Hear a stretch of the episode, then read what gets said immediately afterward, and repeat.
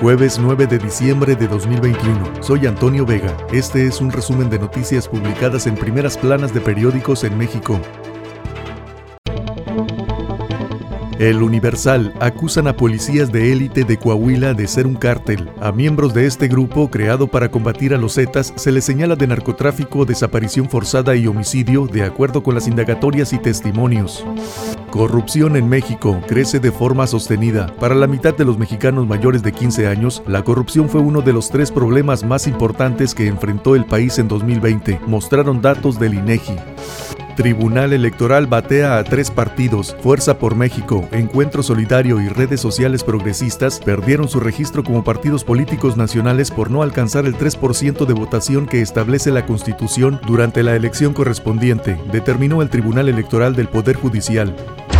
Excelsior. El PRI también quiere diálogo con el gobierno. Alista su vigésimo tercera Asamblea Nacional. Aunque reconoció que el partido que encabeza no coincide con la 4T en algunos temas, Alejandro Moreno se pronunció por tener una mesa institucional y permanente.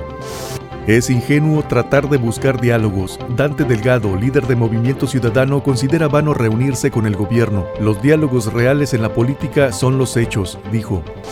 El cártel Jalisco Nueva Generación intenta tomar un pueblo a punta de drones. Es la segunda ocasión en una semana. Chinicuila, Michoacán. Un comando integrado por al menos 20 hombres armados con rifles de alto poder irrumpió en esta cabecera municipal para intentar tomarla.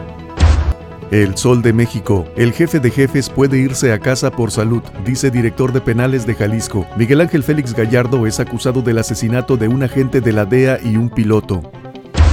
Reforma. Suspende juez tope a Afores. Frenan cobro máximo de 0.57% para 2022. Demandan administradoras que se garantice libre competencia.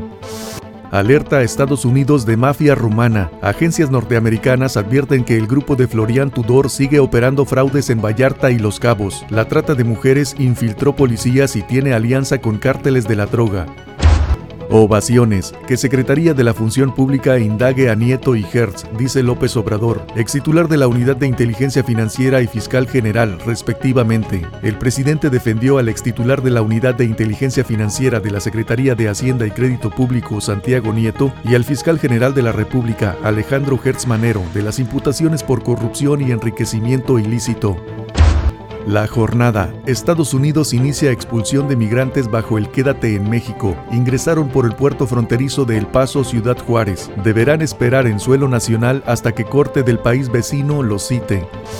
Identificaron a 3.896 víctimas de trata en cuatro años. Recabó la Comisión Nacional de Derechos Humanos los datos entre agosto de 2017 y julio de 2021. Del total, 2.934 son mujeres, 35% corresponde a menores de 18 años.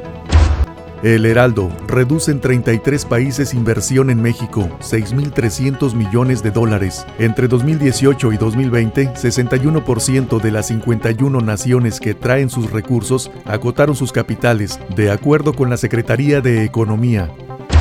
El financiero ve Banco de México riesgos para la estabilidad. Reporte. En 2022 la recuperación de México será aún incierta y heterogénea.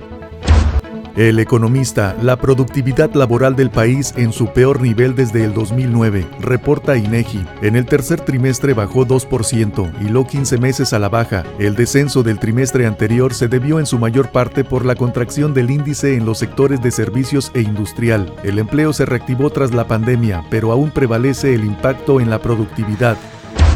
La razón. Va apenas 28% de firmas para la revocación y plazo vence en 17 días. Faltan 1.9 millones y que ninguna sea chueca. 2.754.227 firmas se requiere para el ejercicio.